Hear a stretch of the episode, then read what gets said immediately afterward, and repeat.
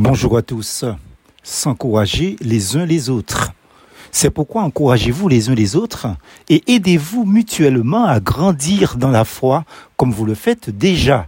1 Thessaloniciens chapitre 5 verset 11.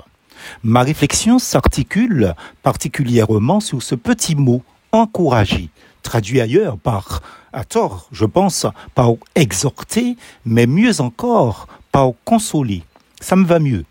Car tant de choses que nous entendons, lisons, voyons ou vivons sont propres à nous décourager.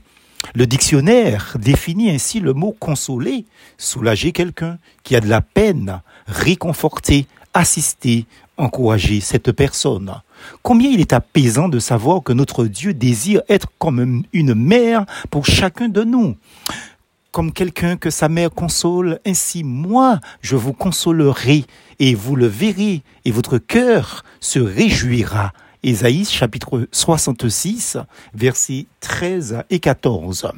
Bien que les promesses de ce verset soient d'abord adressées à Israël, elles sont également valables pour nous aujourd'hui, en 2023. Nous avons les Écritures, c'est-à-dire la Bible, comme source de consolation et d'encouragement. Tout ce qui a été écrit auparavant l'a été, afin que, par la consolation des Écritures, nous ayons l'espérance. Romains chapitre 15, verset 4.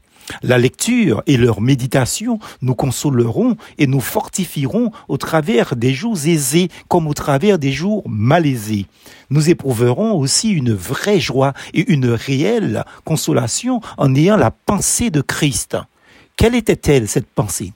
Philippiens chapitre 2, versets 1 à 4 nous l'a décrit admirablement entre parenthèses, voir la lecture du jour en bas de page pour ceux qui liront cette méditation en texte, bien sûr.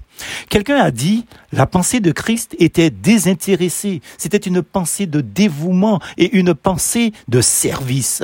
Nous devons avoir une pensée semblable à celle de Jésus-Christ si nous voulons éprouver de la consolation dans notre vie, afin d'être à notre tour des consolateurs envers nos semblables. En effet, on ne peut donner que ce que l'on a reçu.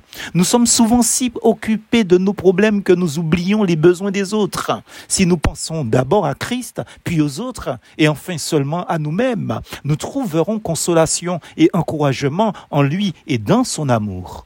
En faisant l'expérience de la consolation et de l'encouragement du Seigneur, nous serons à même d'encourager d'autres. 2 Corinthiens chapitre 1er au verset 4. Je me répète là, en fait.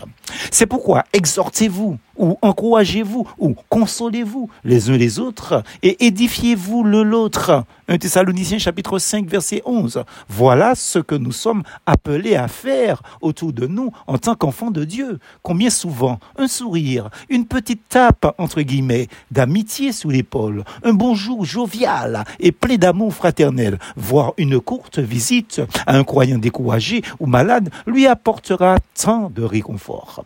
Et lorsque survient un deuil, nous pouvons encourager et consoler les éprouvés par la promesse de la résurrection et de l'enlèvement de l'Église, selon 1 Thessaloniciens chapitre 4, verset 15 à 18. Si nous avons été nous-mêmes encouragés par cette promesse du Seigneur, il en fera de même pour les autres. Plus force en Jésus.